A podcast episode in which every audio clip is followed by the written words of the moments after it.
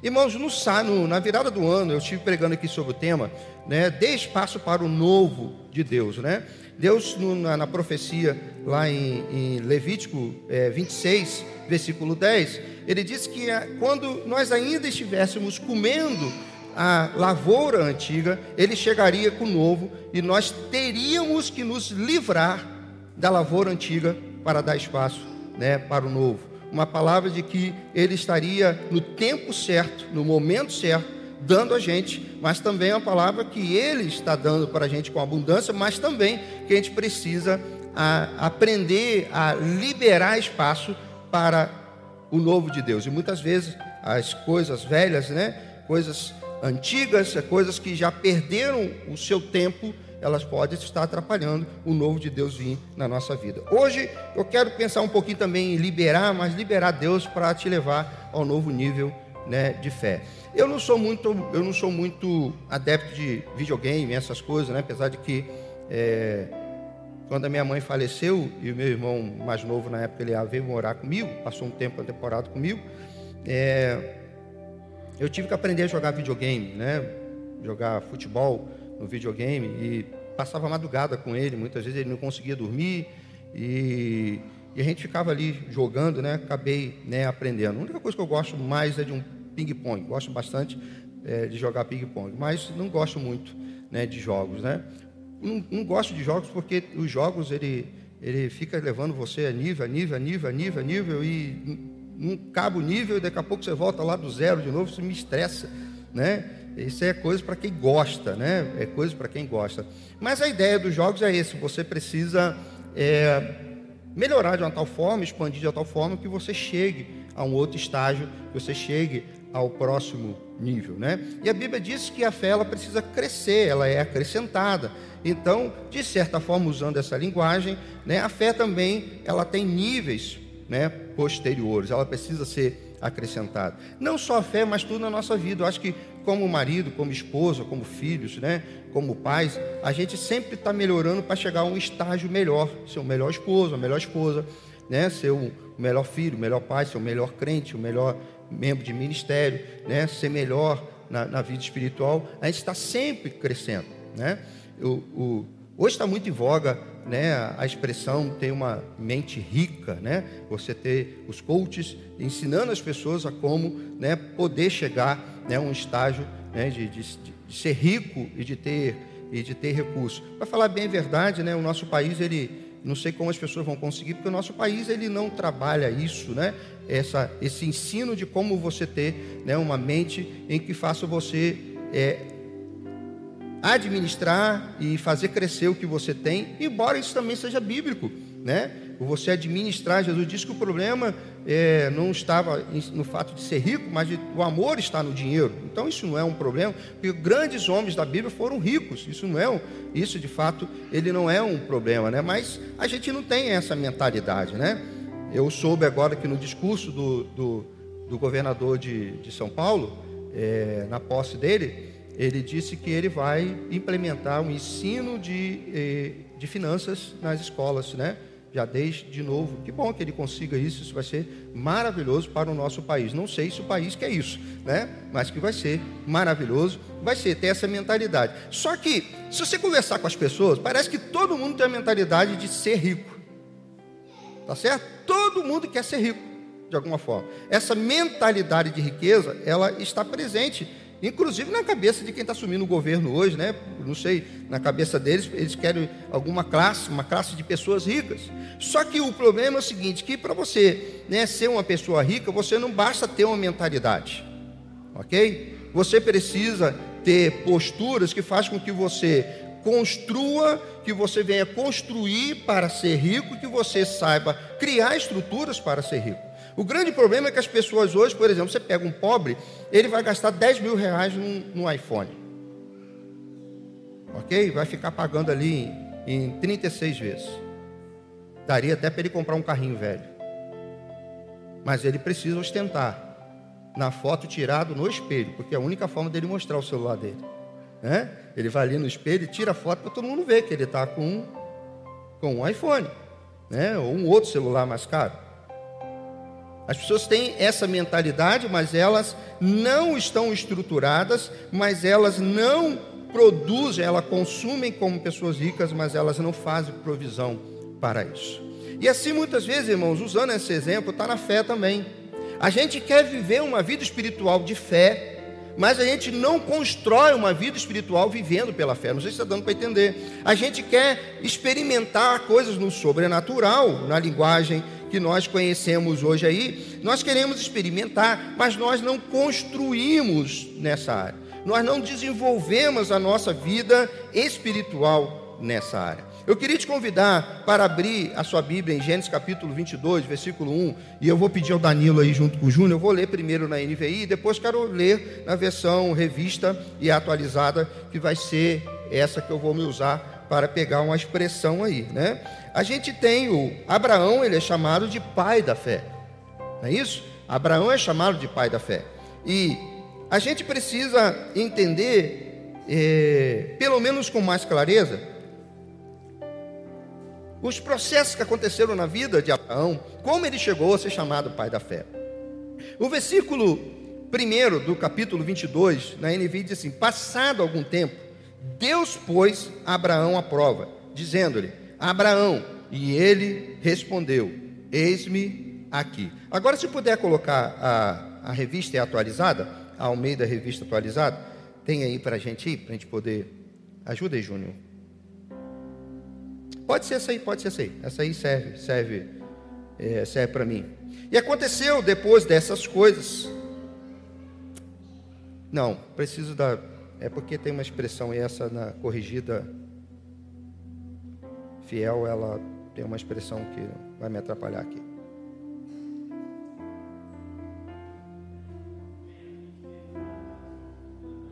Então deixa aí mesmo, pode deixar isso aí. Vamos lá. É, e aconteceu depois dessas coisas que provou Deus a Abraão e disse: Abraão, e ele disse: Eis-me aqui. Eis-me aqui. Deixa um pouquinho na tela. Essa expressão, depois destas coisas. Eu sempre gosto de estudar a Bíblia pegando algumas expressões que querem nos fazer refletir e pensar em, algum, em, em algo que né, que está para acontecer ou que aconteceu. Né? A expressão diz assim: depois dessas coisas, pôs Deus Abraão à prova. Depois de que coisas? Porque é essa pergunta, depois dessas coisas. Você não pode ler o capítulo 22 e tentar entender sem carregar o que o texto quer que você carregue dentro do seu coração. Pegando a linguagem né, ali do joguinho, você precisa carregar o jogo para que você possa então fazer o entendimento da próxima etapa que está indo. Abraão está indo para uma etapa. Esse texto ele fala de três períodos. Ele fala que Abraão viveu algumas coisas e que Abraão está vivendo um momento depois dessas coisas que ele viveu e nesse momento Deus o põe à prova, ok? Porque Deus o quer levar a um outro lugar, ok? Então Abraão viveu coisas Abraão vai viver algo aqui, e você já sabe que nesse texto Deus vai colocar Abraão à prova para ele oferecer o filho dele sobre, em, em sacrifício, porque Deus está querendo, querendo levar Abraão a uma outra etapa da vida espiritual dele. Ok? Então, depois dessas coisas, o texto fala de tempos, fala de passado, fala de presente e fala de futuro. Fala o que passou, fala o que se está vivendo e fala o que está por vir. E só que, irmãos, o que você vive hoje é a sua realidade. O que você almeja para amanhã é o seu sonho. Embora a Bíblia diga, diga que a fé é você é, é, ver aquilo que não é visto. Ou seja, tem algo que Deus já fez e que Ele precisa se revelar na sua vida. A gente usa a linguagem de sonho aonde a gente quer chegar, mas na linguagem de Deus é o propósito que Deus quer para a nossa vida. Porque muitas vezes o sonho, na, no pensamento né, comum de hoje, as pessoas não colocam Deus no projeto. O crente não, o crente ele, em tese, ele não tem esses sonhos. O que crente tem, ele quer conhecer a vontade do Senhor, ele quer que se revele o propósito do Senhor para a vida dele. Ele quer viver o que Deus vai se vai revelar para ele para o futuro dele. Abraão está vivendo uma realidade, e se você pensar direitinho, desde o chamado de Abraão, a realidade de Abraão é a melhor possível naquele momento. Por quê? Ele tem tudo que ele queria. Ele tem o seu filho. O seu filho era algo que tirou a vergonha da família dele, porque a mulher era estéreo, e o seu filho era a certeza de que os planos de Deus iriam acontecer. Deus o chamou para ser pai de uma grande nação.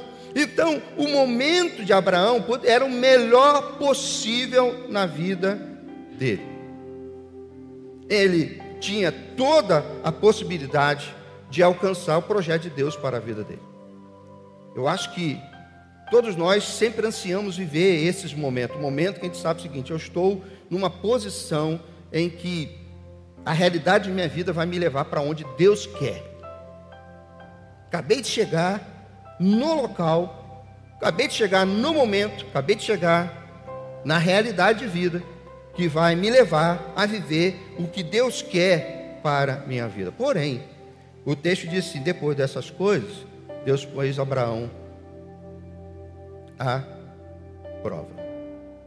Depois dessas coisas, Deus pôs Abraão à prova.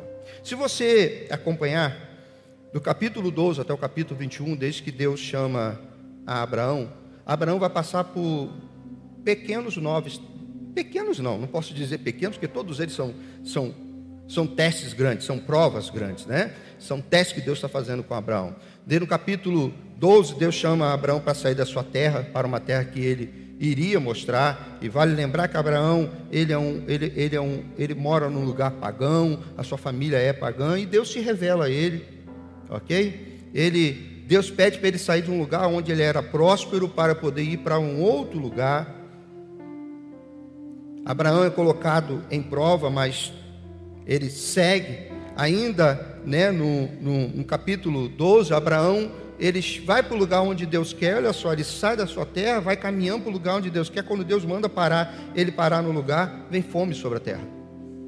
E ele agora, ele tem que ir lá para o Egito. Quando ele vai para, para o Egito, ainda no capítulo 12, quando ele vai lá para, para o Egito para conseguir o que comer, a mulher dele é capturada. a coisa mais preciosa que ele tem no momento, a sua esposa, é capturada, levada para o harém do, né, do, de, do, do, do faraó, do egípcio. Ele vence aquilo, sai de lá, os irmãos conhecem, mas quando chega no capítulo 14, ele tem que enfrentar uma batalha contra os quatro, cinco reis, e ele sai vencedor.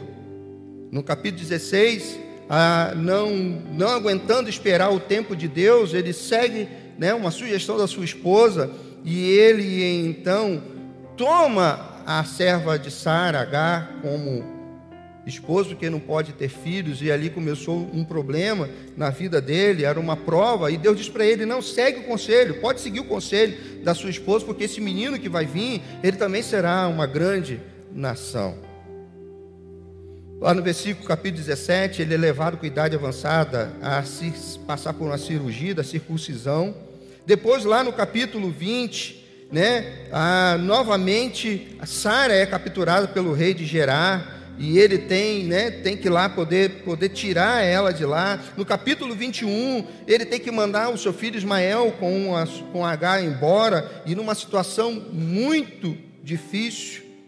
E quando chega é, no capítulo 22, já com o filho nascido, Deus vai, chama a Abraão para Abraão viver uma nova etapa. Puder colocar o texto novamente agora?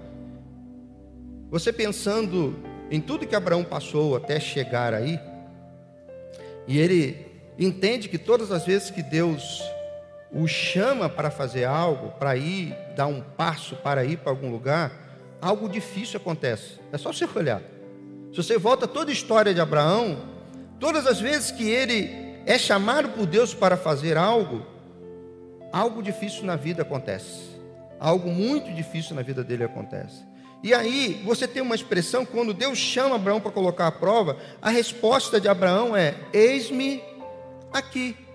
Eu não sei se você conhecendo Abraão como Abraão o conhece, ele sabe que vai vir chumbo grosso, alguma coisa vai acontecer. Mas Abraão Ele mesmo diante, sabendo que Deus está colocando ele à prova, que Deus o chamou e provavelmente vai colocá-lo à prova, ele responde: Eis-me aqui. Eu, talvez você que está aqui, você tem passado por muitas coisas difíceis. E todas as vezes que você dá um passo para crescer na vida espiritual, para crescer na fé, talvez alguns já estão enfrentando alguma batalha aí em três dias de jornada de devoção. Em três dias, já está difícil. Ok? E você disse, para que eu entrei nessa furada na cabeça do pastor Elias? Ok?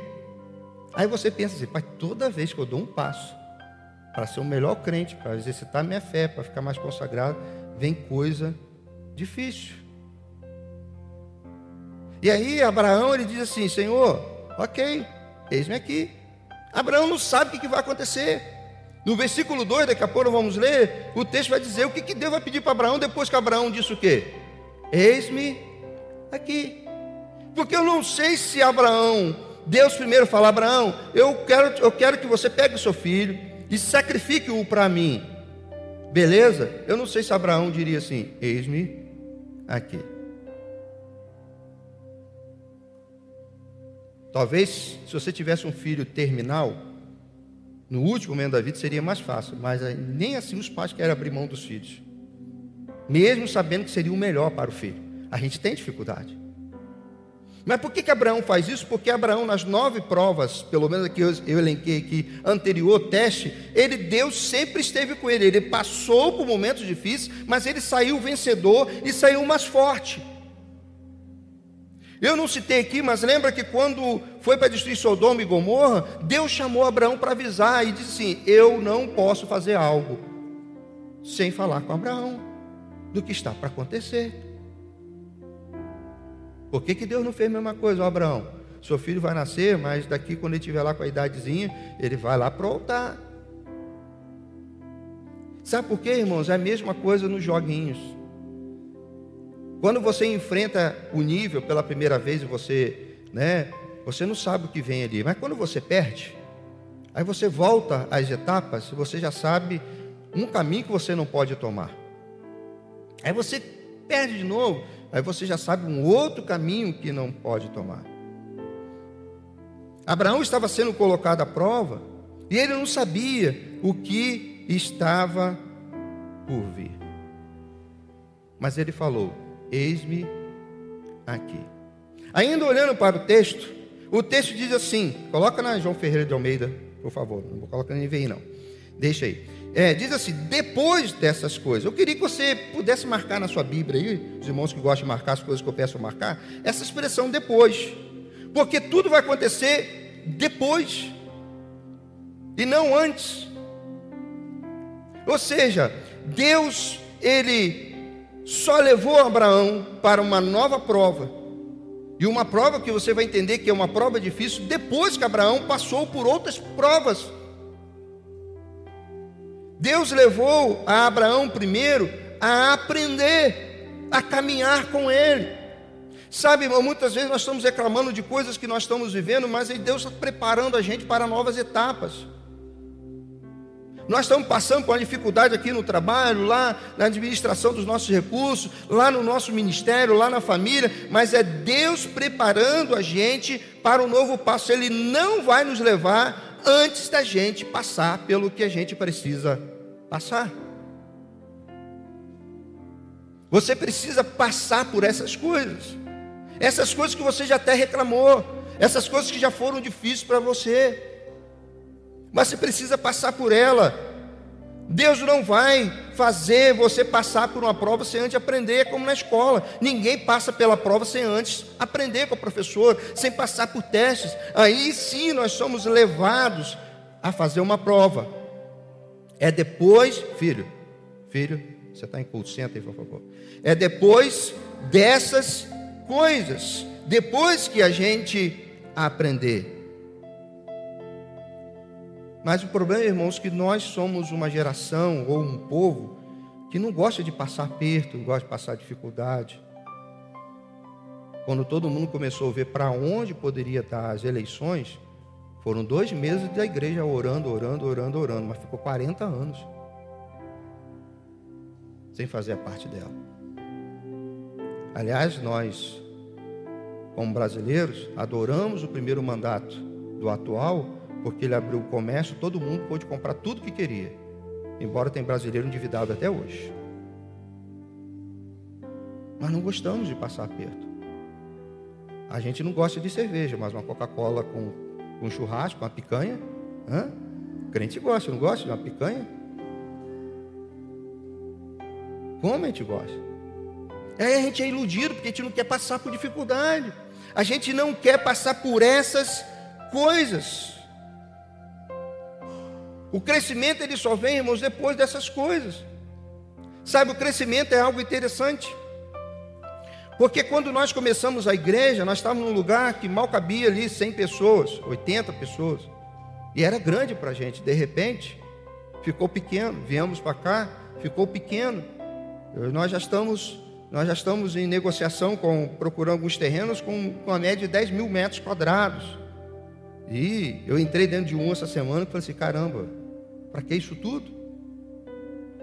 Mas quando eu entrei nesse terreno, para que isso tudo? O terreno diminuiu? Foi isso? Ou fomos nós que crescemos? Já parou para pensar? Foi o terreno que diminuiu?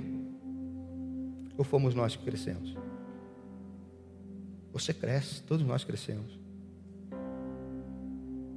O que era para nós um desafio, hoje é um incômodo, porque nós crescemos, nós desenvolvemos.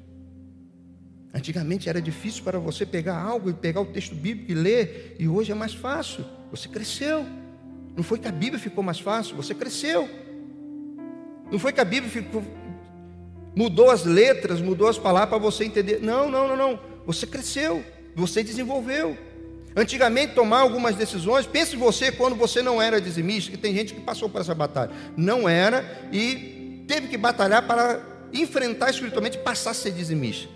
Né? Você lembra aquela batalha que você tinha para ser dizimista? Hoje você já não tem essa batalha, você não pensa. O que aconteceu? Você foi levado a um outro nível. Você tinha medo de exercer seu ministério, mas hoje você foi levado a um outro nível. Os irmãos lembram que eu, que eu, falo para os irmãos que quando eu comecei na igreja, filho de pastor, e maior vergonha de tocar porque era baixinho, com a pele toda parecida um choquito, e eu tocava de costa, eu queria ir para eu queria ir para Maranata, porque lá as pessoas tocam de costa.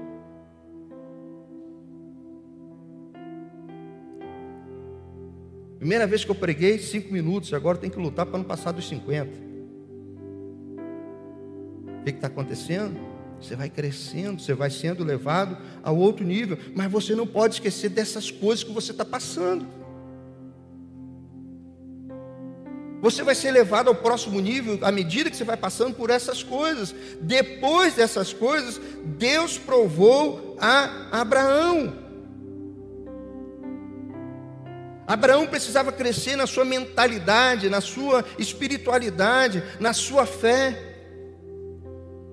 A prova só vem depois do aprendizado, mas as pessoas estão lutando para aprender e querem crescer. Estão com essa mentalidade rica, só quer consumir como rico, mas não constrói riqueza. Não prover para a mentalidade que tem. Tem alguém aqui querendo mudar de casa para uma casa maior? Tem alguém aqui? Levante a mão aí. Um Amós, mais quem? Tem mais alguém querendo a casa maior? Só um Amós? O irmão sabe vai dar mais trabalho, não sabe, para sua esposa? Sabe, né? Que é assim. Quando a esposa começar a reclamar que não tem tempo para nada, o irmão tem que lembrar o seguinte: é que precisar prover né, condições para. Sabe, você quer ter uma casa na praia, piscina, meu irmão, eu tenho uma. E mesmo eu alugando para ela se manter, é difícil. E quando eu preciso ir para lá resolver os problemas, muitas vezes não posso como pastor, é uma dor de cabeça. Tem hora que eu falo para minha esposa assim, como eu gostaria de ser pobre, só comendo arroz com ovo, apesar de que o ovo hoje está caro. Para não ter tanta coisa para administrar. Porque muitas vezes você cresce o seu desejo de se tornar algo, mas você não cresce a sua estrutura para viver aquilo que você deseja. Ah, eu quero ser um pregador. Bem, você continua passando cinco minutos sofrido lendo a Bíblia e orando. Vai ser difícil. Ah, eu quero ser um músico na igreja. Olha, você aprendeu três notas no violão e não aprendeu a quarta e a quinta e já quer já tocar como Felipe e cantar como Felipe. É complicado. É complicado. Porque a gente quer ter o desejo, uma mentalidade, mas a mentalidade não é só o desejo, você precisa construir, estruturar. Deus chamou Abraão para ser pai de uma grande nação, mas não o tornou, Deus não poderia fazer isso, tirar ele de lá com um pouquinho de tempo, fazê-lo rapidamente. Mas não, irmãos, nós estamos falando de um homem que está passando anos, décadas, décadas, e Deus forjando ele, para que depois dessas coisas, porque essa aqui vai ser a prova final de Abraão, depois dessas coisas, Deus agora vai levar Abraão para o nível de relacionamento de fé que ele quer mas não sem passar antes por essas coisas. Não adianta a gente desejar.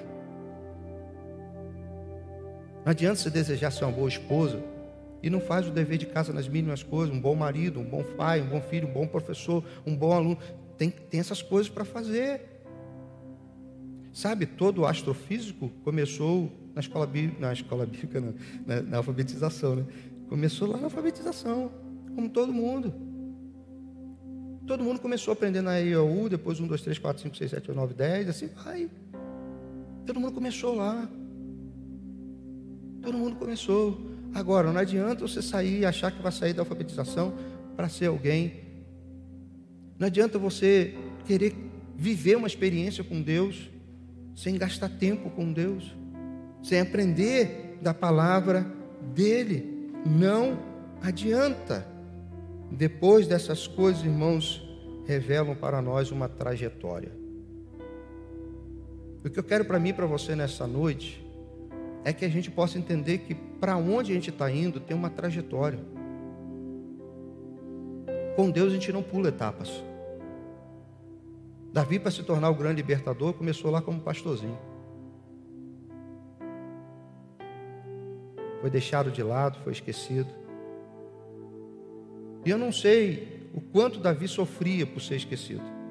Aliás, eu nem sei se Davi, ele sabia que ele era esquecido como ele era, mas ele era deixado lá. Só que quando ele foi enfrentar o gigante, o que ele diz? Olha, eu estou aqui é porque houve algumas coisas antes. Eu matei um urso, enfrentei leão. E de dizer uma coisa, não é porque só matei um urso e um leão, porque o Deus que estava comigo lá, com o urso, com o leão, está comigo aqui agora. E esse Deus está sendo afrontado. Aí tem gente que quer enfrentar o gigante, gigante Golias. Eu me lembro, já contei para os irmãos essa experiência. Esse amigo meu já está na glória. Um amigo meu estava, eu estava acompanhando o ensaio da banda dele na igreja dele, e de repente chegou alguém lá no ensaio e disse assim: Olha, lá na casa fulano e tal, lá um demônio se manifestou. Aí ele pegou, ele era baixinho assim, pegou, saiu correndo, entrou na moto, tá, pá, pá, pá, na, ela foi correndo mesmo, era perto, ele foi na frente, aí a gente foi orar primeiro, né? Fulano não, ele foi para expulsar, e nós fizemos uma oração e fomos. Quando nós estávamos saindo pelo portão, ele já estava voltando, e, e assim, com o costo dolorido, eu falei, o que, que houve, meu pai? Rapaz, só entrar pelo portão levei uma lambada do diabo. Que lambada de diabo é essa? E ele ficou lá, não, fica aqui orando por vocês. Quando nós voltamos, nós vimos o seguinte: que tinha um, um pé de limão com um galho preso no portão. Então, quando ele abriu o portão e passou, o galho veio nas costas dele. Irmãos, ele tem muito que agradecer aquele galho. Deus providenciar aquele galho, porque ele ia realmente levar uma costa do diabo. Jesus disse que tem demônios que só com jejum e oração. Depois dessas coisas, depois de jejum e oração. Nós estamos esquecendo disso. Libere Deus para te levar para um próximo nível. E a única forma é Ele colocando você para viver essas coisas que você está com medo, está pedindo. Sabe, lembra qual foi o pacto nosso no dia 31? Nós não vamos pedir para Deus tirar as nossas provações, mas Ele nos dá provações de qualidade, para que a nossa fé possa crescer. Então, projeta para a gente agora o versículo 12. O versículo 12 do capítulo 22 pode ficar em pé, o ministério vem aqui à frente. Depois dessas coisas, irmãos, revela que Deus só vai fazer depois que elas acontecerem. Ele está preparando, preparando você E é isso que nós vamos ver no versículo 12. Ele está preparando você para ser aprovado e não reprovado. As professoras que aqui estão, alguma professora tem prazer em um aluno ser reprovado? Quando vocês dão aula o ano inteiro, é para chegar no final do ano fazer o quê? Todas as crianças serem o quê? Aprovadas. Deus é assim também. Ele não está fazendo isso em você para você ser reprovado, não. A gente até criou uma expressão, parece que eu joguei pedra na cruz, né? Cuspi, não sei aonde. Como coisa se Deus tem algum prazer em ver o filho dele sendo reprovado. Não. Lembra? Lembra que quando Pedro estava lá meio animadinho, Deus disse: Pedro, Pedro, calma um bocadinho, calma um bocadinho. Ó, eu orei. Eu orei. Porque Satanás pediu para vocês serem peneirados, mas você não estava pronto. Não estava pronto. E havia uma coisa que Pedro não queria. Ele não queria que Jesus fosse para onde? Para a cruz. Pedro era um tipo de pessoa que queria atropelar algumas coisas. Querido, não atropele processos de Deus. Deixa eu te ensinar. É depois dessas coisas. Vai ser depois dessas coisas. Depois dessas coisas, Deus vai agir, levar você para um outro nível. E você vai ser aprovado. Olha o que diz aí, versículo 12. É, aí pode botar para a NVI. Só para a gente ler a nossa versão. Isso. Vamos, a gente pode ler junto o versículo 12? Vamos lá. Não toque no rapaz, disse o anjo. Não lhe faça nada. Agora sei que você teme a Deus, porque não me negou seu filho, o seu único filho. Você ainda quer marcar um texto? Olha agora. Olha o que Deus disse aí. Como coisa que Deus não sabia, né? Eu gosto da Bíblia por conta disso. Você acha que Deus não sabia que era Abraão? Mas aquele, esse agora eu sei, era para próprio Abraão saber. Ele disse assim: agora eu sei, Abraão. Agora eu sei. Agora você sabe também. Agora eu sei que você me teme. Irmãos, calma aí. Depois de passar para aqueles nove testes, depois de ser chamado amigo de Deus, Deus ainda precisava fazer um teste com Abraão e o teste estava ligado ao temor ao Senhor. Eu só queria te lembrar que durante os nossos testes a gente nega fogo de vez em quando. Teve vezes que Abraão teve que inventar história para tentar livrar sua cara. Abraão era humano como a gente, passou por alguns momentos e que Deus precisava agora fazer, eu preciso lapidar você, Abraão. Agora eu sei. Se você não me negou o seu filho, você não me nega mais nada. Porque Entregar o filho para Deus era entregar todas as esperanças de futuro. Era entregar para Deus a única coisa que garantia que ele ia ser o que Deus chamou ele para ser. Sai da tua terra, eu te farei uma grande nação. Ele entregou para Deus aquilo que garantiria que ele seria o que Deus queria para a vida dele. Talvez você hoje recebeu aquilo que você diz assim: é a partir daqui que minha vida vai mudar. Só que deixa eu encerrar com uma palavra. Abraão,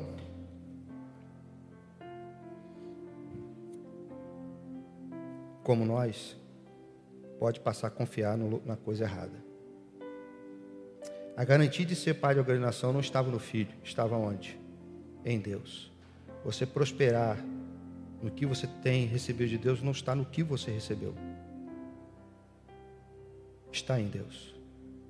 Eu não sou o pastor que eu acho que eu sou porque eu tenho uma igreja. É porque Deus está comigo. Você não vai fazer o ministério que você pretende porque agora sim. Não, não, não. Entrega isso para Deus. Entrega sua vida, sua família, seu ministério, entrega seu emprego. Se conseguiu um emprego na sua vida, entrega para Deus hoje. Entrega para Deus hoje. Entrega para Ele. Não é isso que vai te manter de pé, não. Não é isso que vai te sustentar, não. Quem sustenta a gente, quem leva a gente a próximos níveis são Deus. É Deus que leva a gente. É Deus que leva a gente ao próximo nível. Quando Abraão entrega, Deus disse: Agora eu sei que você me teme. A expressão para mim, eu quando vou, fico analisando, deveria ser: Agora eu sei que você me ama. Porque é uma prova de amor, não é? É uma prova de amor. Mas, irmãos, a Bíblia diz que o temor de Deus é o preciso da sabedoria. O temor de Deus é que livra a nossa alma. não é amar a Deus. Porque essas pessoas estão fazendo essa bagunça no país, alguns deles dizem que amam a Deus, mas não temem a Deus é diferente. Porque temer a Deus é pagar o preço para viver da maneira que Ele quer que a gente viva. Tem muita gente amando, mas não vive como Deus quer. Muita gente declarando amor a Deus. Continue declarando amor a Deus, mas tema ao Senhor. Temer ao Senhor é viver os processos dele. Sabe? Sempre vai haver um depois para a gente. Mas nunca seremos levados a algum lugar sem antes que algumas coisas aconteçam. Eu não cheguei aqui assim. Não. Deus tem trabalhado há mais de 40 anos em mim. E esse dia conversando com a minha esposa, assim, nem sei por que, que eu estou aqui. Tem muita coisa para Deus trabalhar. Mas é um passo de cada vez. Quando eu olho para trás, eu vejo todas essas coisas que me aconteceram. Todas. O pastor Maurício pregou quarta-feira sobre Jó aqui, né? Jó para dizer assim: Eu sei que lá no fim o meu redentor vive. Aí depois de todas aquelas coisas, ele disse assim: agora eu sei por que, eu passei por isso tudo. Isso que é fantástico, Jó. Agora eu sei, agora eu sei. Antes eu não temia a Deus. Olha só que coisa interessante. Antes eu o adorava, antes eu servia só de ouvir falar, mas agora eu conheço. Agora o nível é outro. Eu fui levado para o outro nível, irmão. Sem aquelas chagas, sem perder filhos, sem Satanás na cola dele, ele não chegaria aonde ele chegou. Então pare de reclamar Murmuração é algo que Deus detesta, porque murmurar é reclamar sem motivo. Se Deus está trabalhando em você, Ele tem um motivo e você deve se alegrar. Depois dessas coisas, libere Deus para levar você a um outro nível de fé. Libere Deus para levar você a outro nível de fé.